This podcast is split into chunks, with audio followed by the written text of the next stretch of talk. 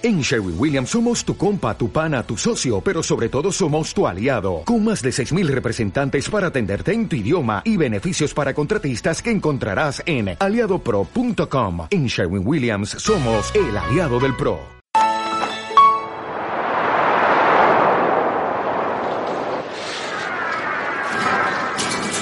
Y bien, Manuel, ¿por qué partimos de Santiago? Porque aquí es donde se instala Pedro de Valdivia después de más de un año de viaje desde el Perú. Y aquí es donde comienza lo que hoy conocemos como Chile. O sea, el centralismo nos viene desde la cuna. Ni tanto. Valdivia nunca planeó quedarse mucho tiempo en la zona central. Su obsesión era avanzar hacia el extremo sur. Pero las circunstancias lo retuvieron acá. ¿Notaste que le faltan las riendas? Se las robaron. No. Así el escultor quiso simbolizar la existencia de un país que se gobierna por sí solo, sin la autoridad de los españoles. ¡Corran! ¡Un refugiado! ¿Qué está pasando? Bienvenido ¿A qué? a la primera batalla de Santiago.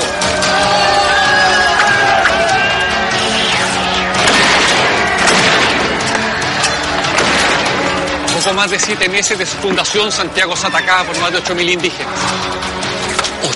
¿Ocho mil? ¿Y cuántos españoles? Españoles, poco más de 50. Los atacantes son liderados por ese hombre, Michimalonco. Pedro Valdivia, ¿dónde está? Valdivia no está, anda fuera de Santiago, precisamente buscando indígenas sublevados. Que alguien le dice que aquí está lleno, Manuel.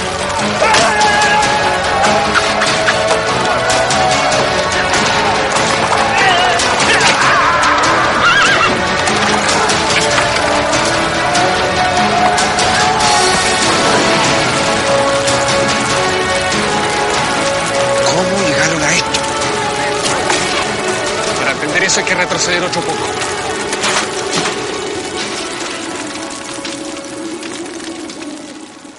En enero del año anterior, la expedición de Pedro de Valdivia sale de Cusco, la antigua capital del imperio inca, en ese entonces bajo dominio español. Valdivia parte rumbo a Chile con apenas 12 españoles. En el camino otros se le van sumando hasta completar 150. Vienen también cerca de 1500 indígenas traídos de pueblos que los españoles ya han sometido. Son los llamados indios de servicio o yanaconas. Cientos de ellos pierden la vida durante el viaje, algunos combatiendo contra la resistencia indígena. La mayoría debido a la sed, el hambre y el agotamiento. Aunque no son considerados esclavos, como los negros, en la práctica sí lo son.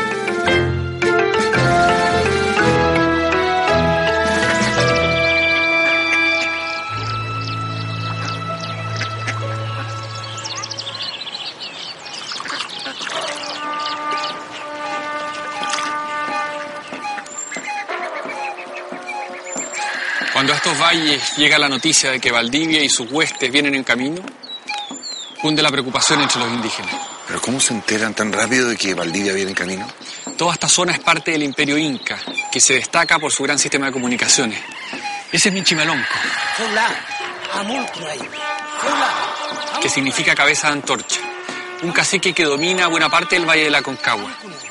Cinco años atrás entró en contacto con la expedición de Diego de Almagro, por eso desconfía profundamente de los españoles.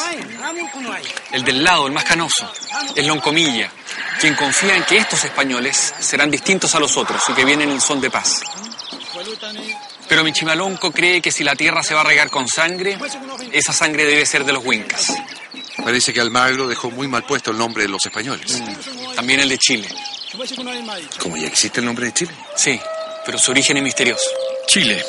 Algunos dicen que el nombre proviene de un pájaro, el chi, o de la palabra quechua chili, que significa frío. Otros, que Chile era el nombre de un cacique que gobernó el Valle de la Concagua. Existen otras teorías, pero no hay evidencia concluyente para inclinarse por ninguna. ¿Y por qué dices que Almagro dejó mal puesto el nombre de Chile? Porque también viene para acá desde el Perú con la idea de hacerse rico. Y le fue pésimo. La expedición de Diego de Almagro costó una fortuna, mucho más cara que la de Valdivia. Entre españoles, esclavos y yanaconas superó las 10.000 personas. Una mega producción. Efectivamente, el monarca inca le había dado un dato, que en las tierras del Valle de Chile abundaba el oro. Almagro se encontró con climas extremos, atravesando la cordillera y el desierto, e indígenas altamente combativos, particularmente al sur del Biobío. Sus castigos fueron legendarios, pero Oro encontró poco y nada.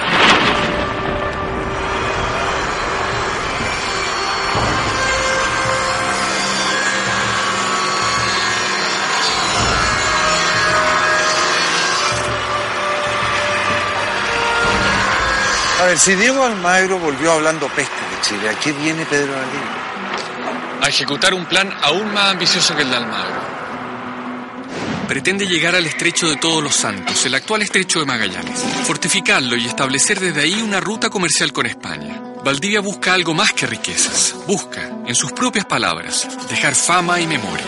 Entonces para él Santiago no es más que una escala. Pero una muy importante, Valdivia necesita fundar una ciudad porque entre sus propias filas no le faltan los enemigos. Y la única manera de legitimarse como la máxima autoridad española de esta zona es que un cabildo de vecinos lo nombre como gobernador. Y donde haya vecinos, tiene que haber una ciudad.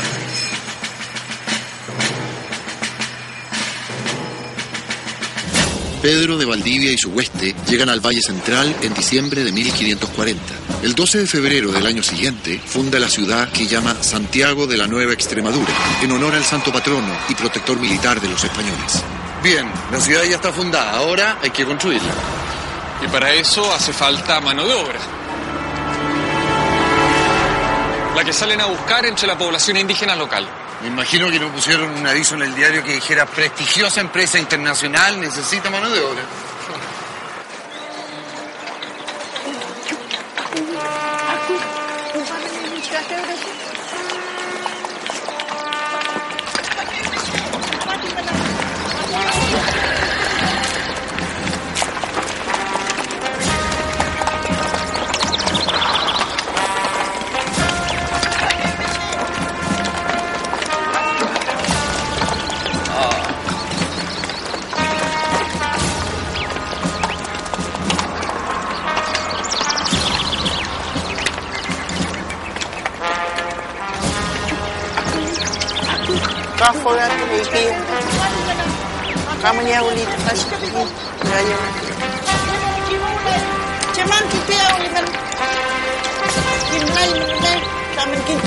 Pala ko paman. Meida.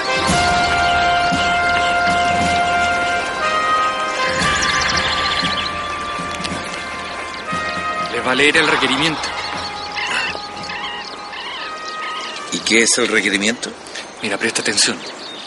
De parte de Su Majestad, el emperador Carlos V, yo, Pedro de Valdivia, su criado, mensajero y capitán, os notifico que Dios, nuestro Señor, uno y eterno, creó el cielo y la tierra, y un hombre y una mujer de quien todos descendemos, de todas estas gentes. Dios, nuestro Señor, dio cargo a San Pedro. ¿Y qué se supone todo ese sermón? Básicamente les están diciendo, o se someten por las buenas o los sometemos por las malas. Ah, el clásico por la razón o la fuerza. Si reconocéis a la Iglesia por señora y superiora del universo mundo, y al sumo pontífice, y a su majestad en su lugar, como superior y señor, y rey de las islas y tierra firme, haréis bien, y recibiréis amor y caridad. Si no lo hiciereis, yo entraré poderosamente contra vosotros. Y dime una cosa, Manuel. ¿Realmente cree que entiende? Para los conquistadores españoles la lectura del requerimiento es una formalidad legal. Con ella pretenden asignarle algo de legitimidad al sometimiento de los indígenas. Lo leen desde la cubierta de un barco o desde la cima de un cerro.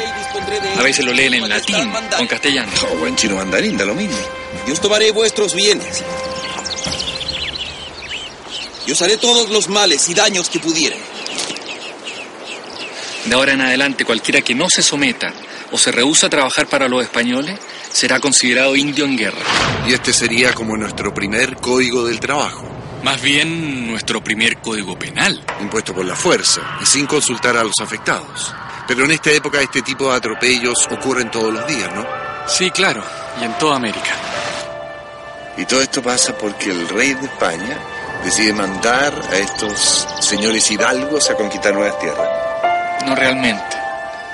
La conquista de América es una empresa de carácter privado. Ven, volvamos, ahí te explico. En 1541, la superficie de Santiago no es más que unas ocho cuadras de norte a sur y diez de este a oeste. Pedro de Valdivia se ubica en la actual Plaza de Armas. Justo aquí estaba la casa de Valdivia. Manuel, explícame eso de, de que la conquista era una empresa privada. Lo que ocurre es que la corona asume como propio los territorios de América y los entrega en concesión ¿A quiénes? a los que están dispuestos a emprender la conquista con fondos privados. Por ejemplo, Valdivia y sus hombres.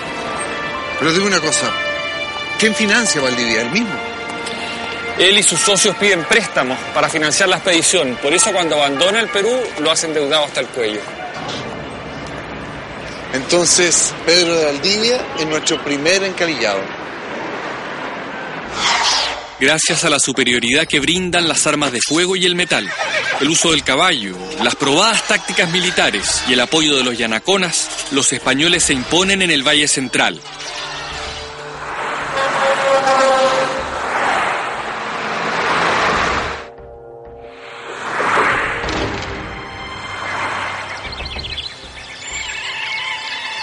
Uno de los últimos focos de resistencia del periodo inicial de la conquista lo encabeza el cacique Michimalonco.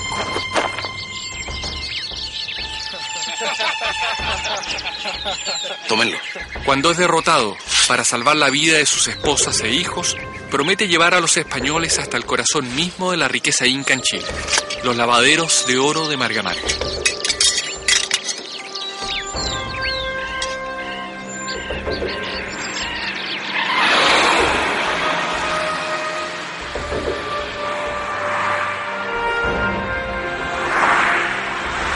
En el Marga Marga, efectivamente, el oro abunda. Tanto así que Valdivia ordena la construcción de inmediato de un bergantín que le permita exportar sus flamantes riquezas.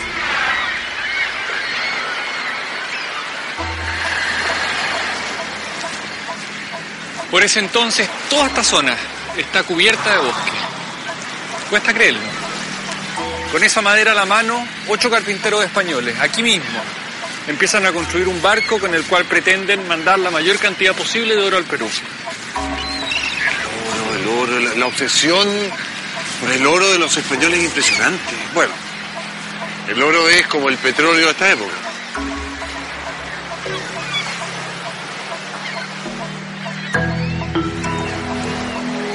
Por entonces, el poder y la riqueza de las naciones europeas se mide según la cantidad de oro y plata que tienen acumulada. Es el sistema económico conocido como mercantilismo. Para los pueblos de América, en cambio, el oro tiene no solo un valor simbólico y religioso, también representa un valor de cambio. Los incas llaman al oro el sudor del sol. De sus dominios en Chile, lo extraen generosamente de los lavaderos de Marga Marga. Los españoles lo confirman cuando tras 40 días de faena logran extraer casi 100 kilos del metal precioso. La empresa de Valdivia ha dado, literalmente, con una mina de oro.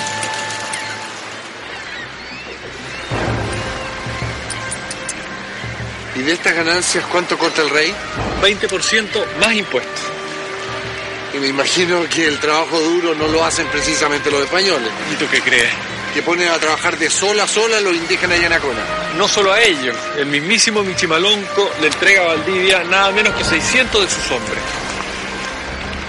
Día a día los indígenas mueren agotados o enfermos. Tanto en los lavaderos como aquí en el astillero, las condiciones de trabajo son durísimas. El malestar, el descontento, la rabia, crecen sin parar. Una bomba de tiempo.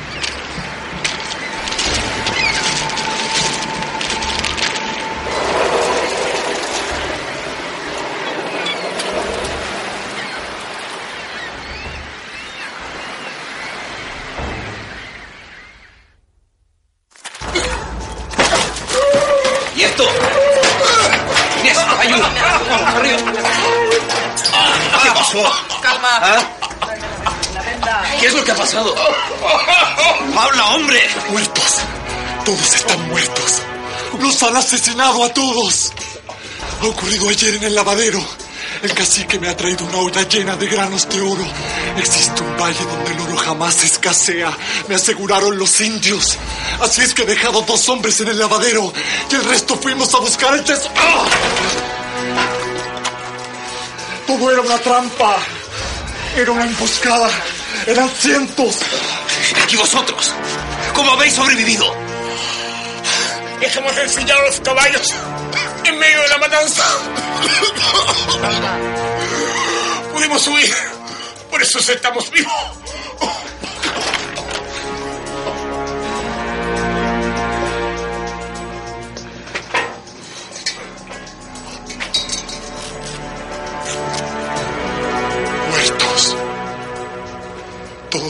muertos.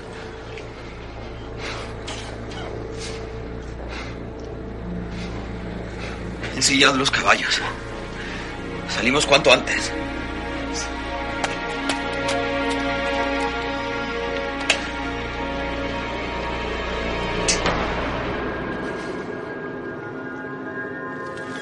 Valdivia confirma en terreno la destrucción en los lavaderos y la quema de su barco.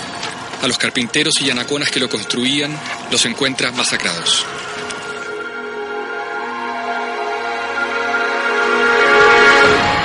Como no atrapa a los culpables, Valdivia ordena un castigo ejemplificador.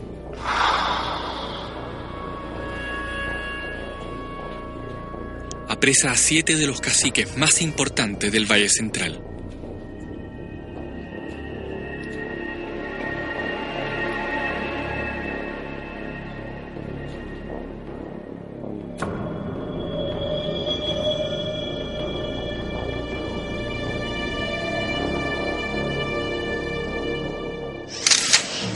Primera detención por sospecha. Sí. Y además tiene un efecto totalmente contrario al esperado. Grupos de indígenas que antes eran adversarios, ahora se unen en una cruzada contra los españoles. La lidera el cacique Michimalón. El pan nuestro de cada día, danoslo hoy. Perdona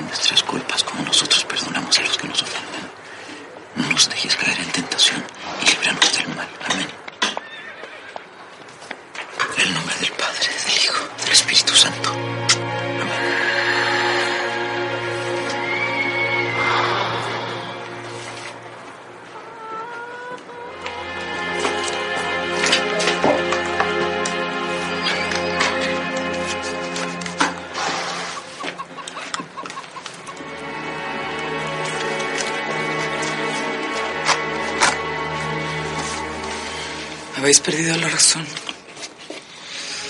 Los rumores entre los indios dicen que no hay natural de esta tierra infamada que no se encuentra alzado. Aventurarse fuera de Santiago es una imprudencia, Pedro, una muerte segura. La muerte menos temida da más vida. Un indio ha confesado el lugar preciso donde se concentra el enemigo. Un lugar al que llaman Cachapoal.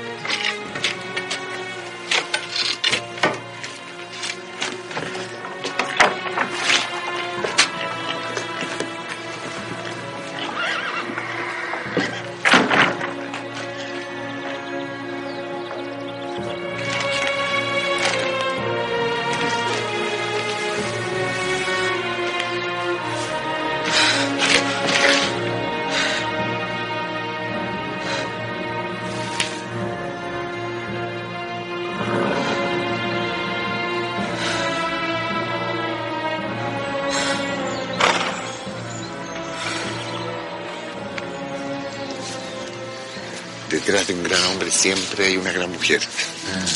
En el caso de Valdivia hay dos. ¿Cómo? Valdivia es casado y su esposa Marina ahora está en España. No la ve hace años. Después de ocho años se entiende, Manuel. Inés Suárez se viene desde España buscando a su marido. Pero cuando llega a Cusco se entera que ha muerto. Sobrevive como costurera, conoce a Valdivia, se hacen amantes y entonces le pide que la traiga con él. Valdivia sale de Santiago a aplastar la rebelión indígena y se lleva la mayor parte de su poderío militar, 90 soldados españoles y un número similar de yanaconas auxiliares. Y Chimalonco, mientras tanto, se reúne con los caciques, les propone arrasar de una vez por todas con los españoles. Pedro de Valdivia lleva cinco días fuera cuando se produce el ataque a Santiago. Se calculan casi 8.000 los indígenas que participan en el ataque. Su objetivo central es liberar a los siete caciques rehenes y arrasar a su paso por la capital. Pero qué impresionante. La ciudad no cumple un año y ya está siendo destruida. ¿Quieres escuchar algo realmente impresionante?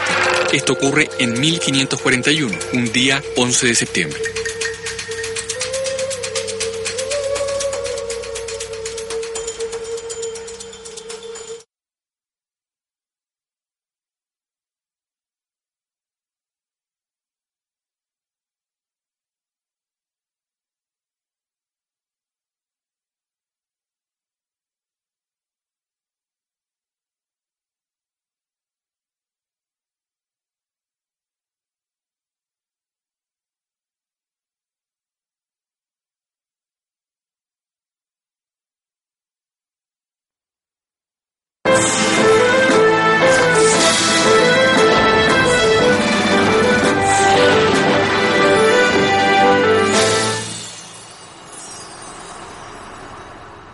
La conquista de Chile toma forma cuando Pedro de Valdivia decide asentarse en Santiago para iniciar su travesía al sur y cumplir su gran sueño, hacerse del estrecho de Magallanes e iniciar una ruta comercial con España.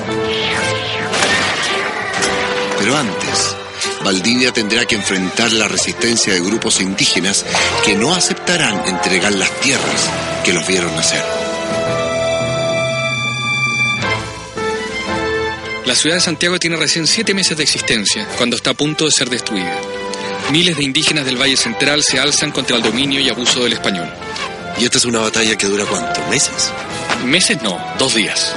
Y a todo esto, Inés Suárez está sola.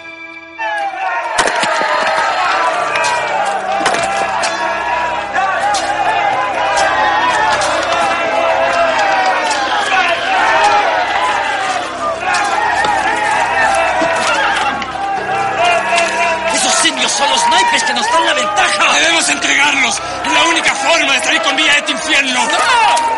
¡Esos indios se quedan donde están! ¡Debemos liberar a los caciques! ¡No! ¡El capitán Valdivia así lo ordenó! ¡La ausencia de Valdivia!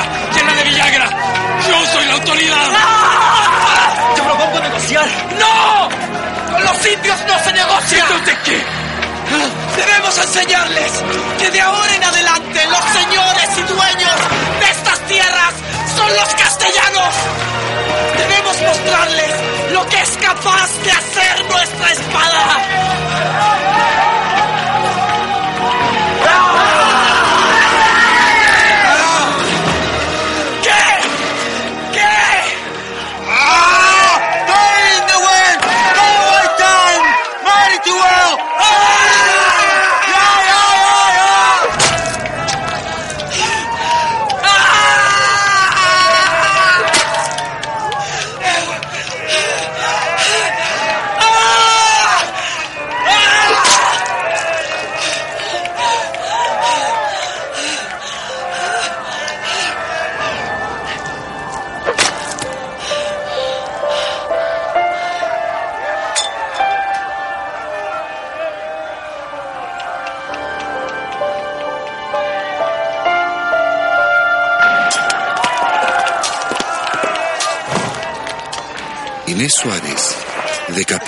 Siete caciques y hace rodar sus cabezas en la plaza. Esto aviva el coraje de los españoles y horroriza a los indígenas, que sorpresivamente comienzan a replegarse. Bendita tú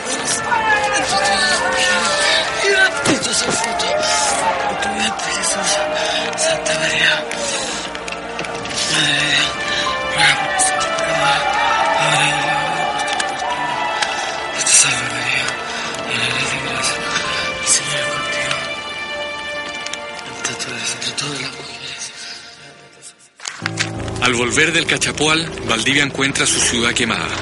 Daños materiales. Totales. Decenas de heridos, cuatro españoles muertos. La mayor cantidad de bajas está entre los indios auxiliares o yanaconas. Los cronistas españoles nunca lo precisan, pero se habla de cientos. Y algo que los historiadores sí detallan es la muerte de 23 caballos. En toda la ciudad solo quedan una gallina, un pollo y un puñado de trigo. Ah, y tres chanchos. Con eso deben subsistir, comiendo cebolletas y grillos fritos. Los trabajos de la guerra, invictísimo César, pueden los, hombres soportar. Porque al soldado es un honor morir peleando. Pero para soportar el hambre, más que hombres han de ser.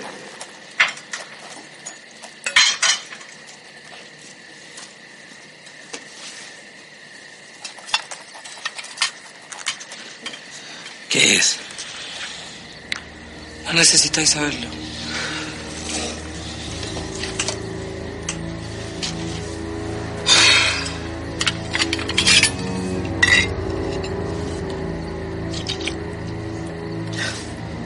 Pedro,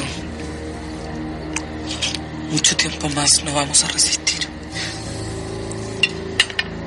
Los indios nos destruyen los cultivos. Por la noche... Vuestra fe. Habláis como si lo hubierais perdido. No. Sin fe no somos mejores que los bárbaros. Pero si no recibimos ayuda, vamos a morir.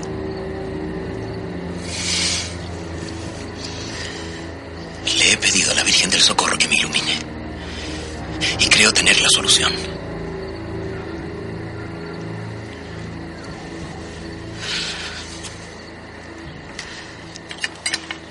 Cuál es el plan de Valdivia aparte de rezarle a la Virgen? Envía a Alonso de Monroy y tres jinetes más al Perú en busca de ayuda. ¿Ya? ¿Y? Como último recurso desesperado los manda con todo el oro que es posible cargar para atentar a los españoles de allá. Desde las espadas hasta las herraduras de los caballos van hechas de oro fundido. ¿Le falta la espada? ¿Algún otro simbolismo? No, se la robaron. ¿Se la robaron? No digas que a Monroy le pasa lo mismo. Más o menos, a la altura de Copiapó, él y sus hombres son atacados por los indígenas. ¿Y el oro? Lo pierden todo. Monroy se salva gracias a que el cacique que lo captura queda deslumbrado con los caballos y se obsesiona con la idea de aprender a montarlos. No me digas que Monroy le enseña a montar. Sí, pero finalmente en uno de esos paseos logra escapar y llega a Cusco. Ahí pide un crédito a nombre de Valdivia y vuelve con dinero fresco para su empresa. Más encadillado que nunca. ¿Y cuánto se demora en volver? Dos años. Dos años. Sí, y cuando vuelve Valdivia lo atribuye un milagro de la Virgen. Entonces, en agradecimiento, construye una capilla y ahí instala la imagen de ella que él mismo ha traído de España. La capilla estaba en este mismo lugar, en lo que hoy es la iglesia de San Francisco. Manuel es otra virgen. Es la misma, Pancho, solo que a partir del barroco la empiezan a vestir con ropas de tela. Cuesta creer que sea la misma que trajo Pedro de Valdivia atada al arnés de su caballo.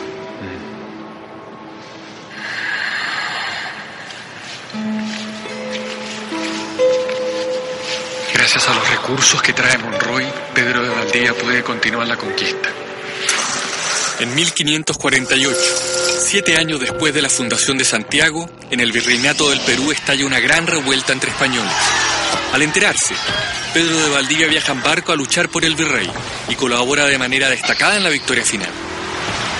Valdivia se convierte en un héroe y es reconocido oficialmente como gobernador de Chile, pero junto con el esperado nombramiento del virrey, Pedro de la Casca le impone una dura exigencia. Yo tengo mujer y debo respetarla.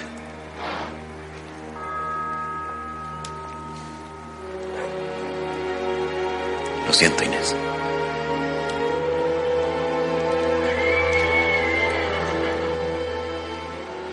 Valdivia es acusado de adulterio. Se le da un plazo de seis meses para separarse de Inés Suárez y casarla con un vecino elegido por él. Además, se le obliga a traer desde España a su esposa, Marina Ortiz de Gaete.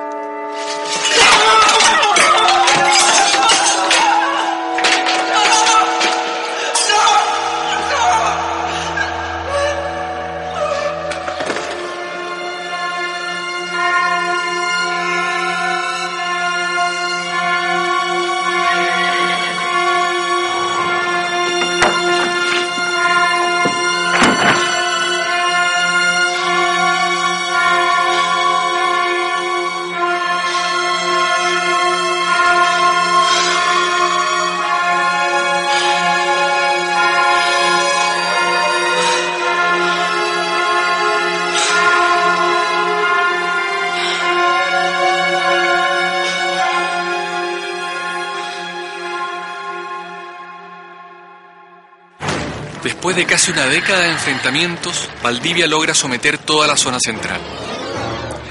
Otra vez Michimalonco se ve obligado a rendirse, esta vez de manera definitiva.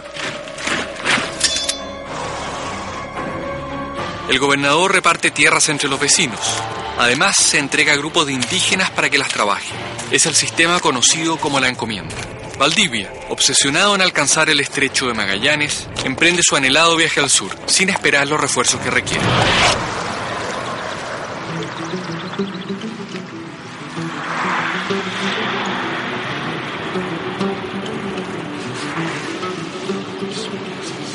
Han pasado casi 10 años y el número de españoles que se animan a venir a Chile sigue siendo escaso.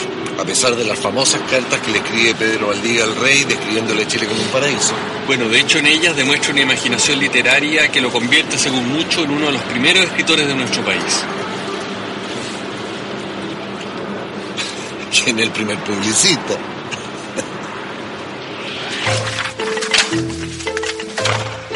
Al emperador Carlos V, sacratísimo e indictísimo César, para que haga saber a los mercaderes y gentes que se quisieren venir a vecindar, que vengan.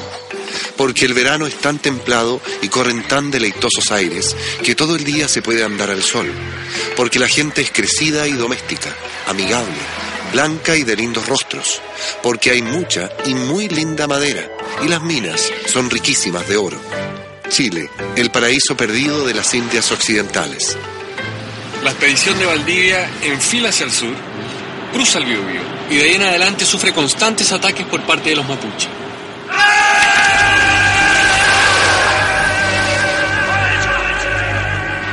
Junto al río Andalien son atacados por cerca de 10.000 guerreros mapuche. Valdivia resiste y durante una tregua ordena a sus tropas fortificarse en el lugar.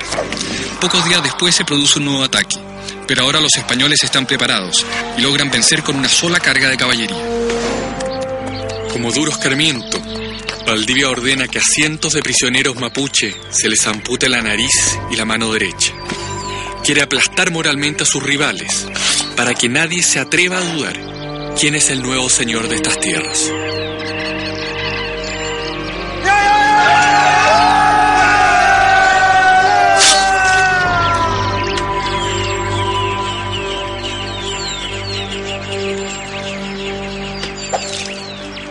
Mira bien a ese joven que cuida el caballo.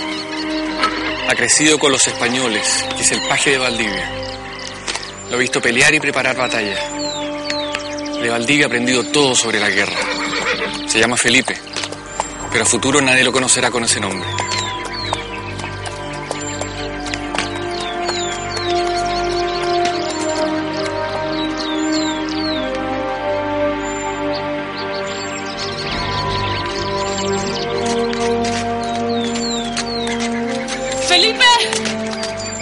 Si está Felipe Neglan. Daño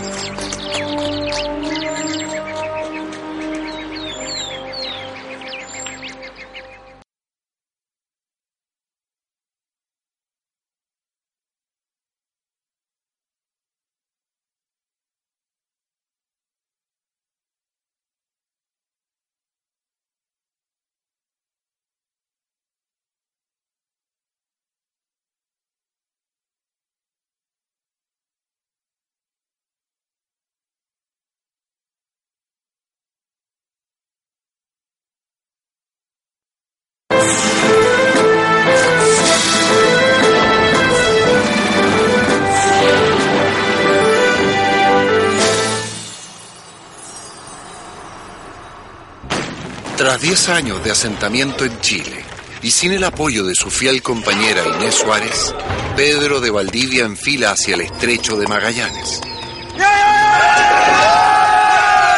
Pero esta vez se enfrentará con la férrea resistencia del pueblo mapuche, liderada por un viejo conocido de Valdivia.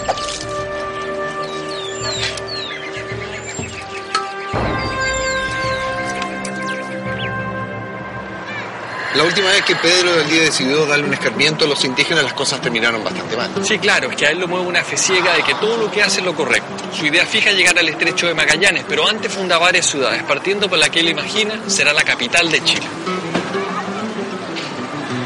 Concepción, que en realidad está fundada en lo que hoy es la zona de Penco, de ahí lo de Penquista. Sí, claro. ¿Y cuándo fue fundada? En eh, 1550 y en los años siguientes la empresa de Valdivia parece vivir un periodo de bonanza, al menos momentáneamente. Dos años después de Concepción funda Valdivia, luego la Imperial, Villarrica, los fuertes de Tucapel, Arauco, Purén y Angolo. El avance y se pospone cuando encuentran un lavadero aún más rico que el de Marga Marga, Quilacoya. El oro. Otra vez el oro y otra vez la explotación a los indígenas. Obvio. ¿Y Lautaro? ¿Dónde está Lautaro? Vamos a ver.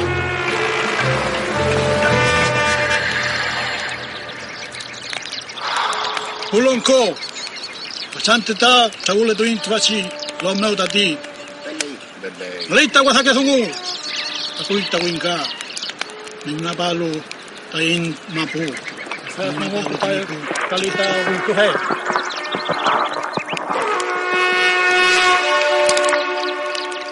Ni ane ini. Cheu kapai mi. Incetati. Incetati leftraru. שוהים של נגמ"פ ומהו. Capan Fau. Nulen Fau. Trafimen. Capai traule e caquewin caihan. Tecfa. Tayin cuifique. Cheyen tanimapu. Feichimapu. Tail tuquei. Pichiqueche. peichi winka swami. Montuma nye imapu kakisutu nerenen tlapomain tlainnewen rumel amulkalu tuavin kalutu tuavin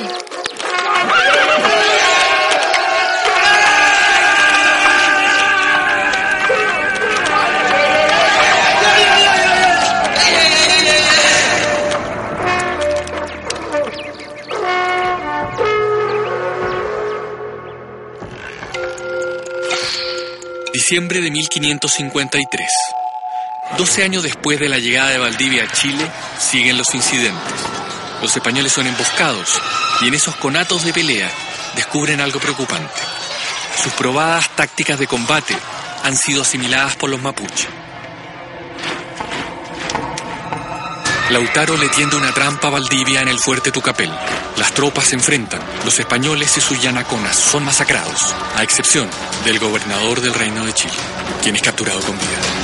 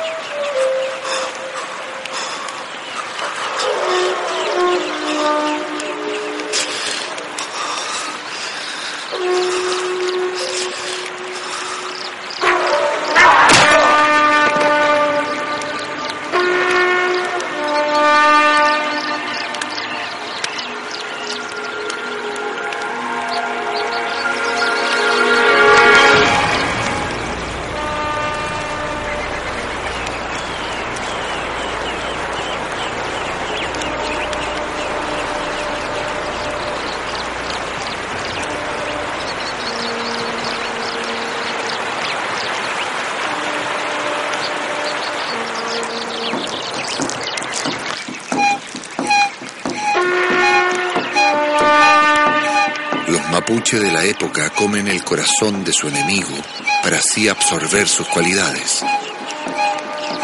Esta es una de las versiones acerca de la muerte de Valdivia. No quedó ningún testimonio escrito detallando ese momento.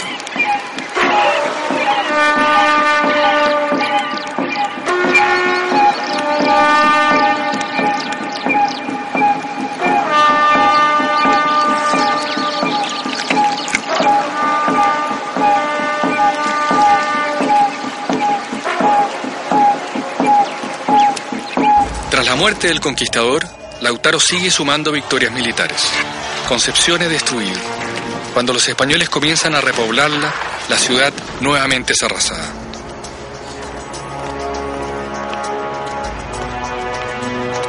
Lautaro no está satisfecho con vencer solo en esta zona, quiere ir más allá. Bien ambicioso. Imagínate, su plan es avanzar hasta el Valle Central, hasta su tierra natal, y expulsar a los españoles para siempre. Pero para eso necesita un buen ejército. Que es precisamente lo que no tiene. Claro, la mayoría de los mapuches se rehusan a acompañarlo hacia el norte porque ya recuperaron sus tierras. No entiendo, Manuel, nadie lo apoya. El único es Caupolicán, que le facilita 800 de sus mejores hombres para avanzar sobre Santiago. 800. Aún así son pocos.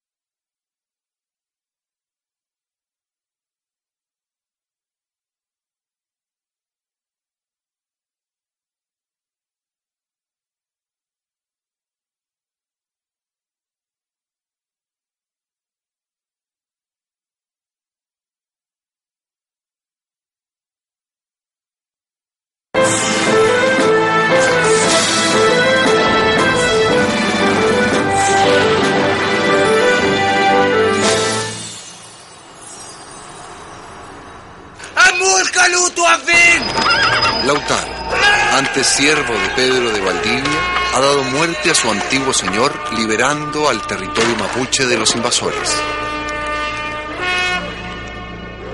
Comienza entonces una ofensiva destinada a lograr su objetivo principal, expulsar a los españoles de Chile.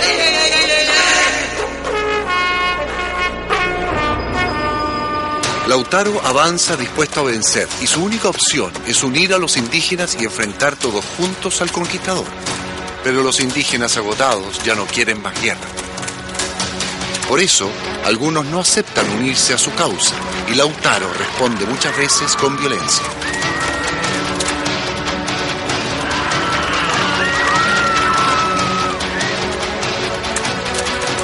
Precisamente, es uno de estos indígenas afectados quien revela a los españoles la ubicación de Lautaro y sus hombres.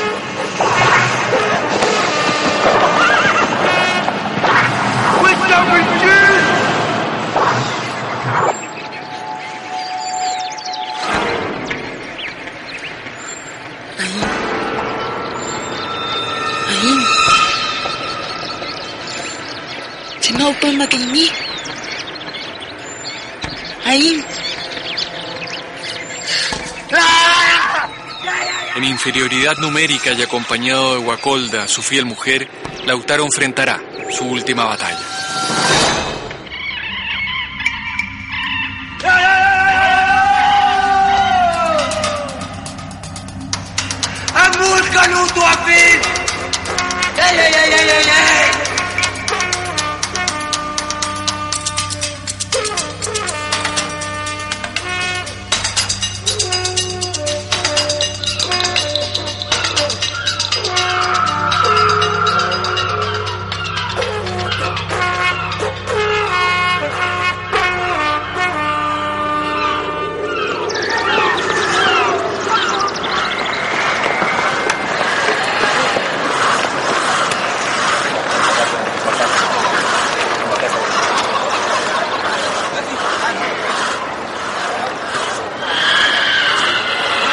La muerte de Lautaro es aprovechada por los españoles. Según la leyenda, su cabeza es exhibida en la Plaza Mayor, la actual Plaza de Armas de Santiago.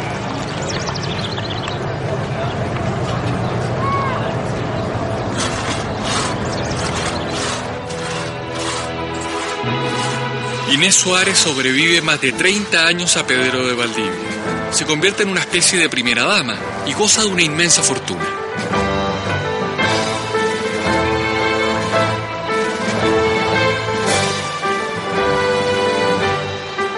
Los restos de Inés Suárez permanecen junto a los de su segundo marido, enterrados en la iglesia de la Merced. ¿Y qué pasa con los lavaderos de oro? ¿Se agotan? No, sigue habiendo oro, pero los españoles no tienen mano de obra para explotarlo. Por eso tienen que buscar un nuevo recurso. ¿Alguna exportación no tradicional? Justamente. Seres humanos. Sí, pero esa historia la veremos más adelante.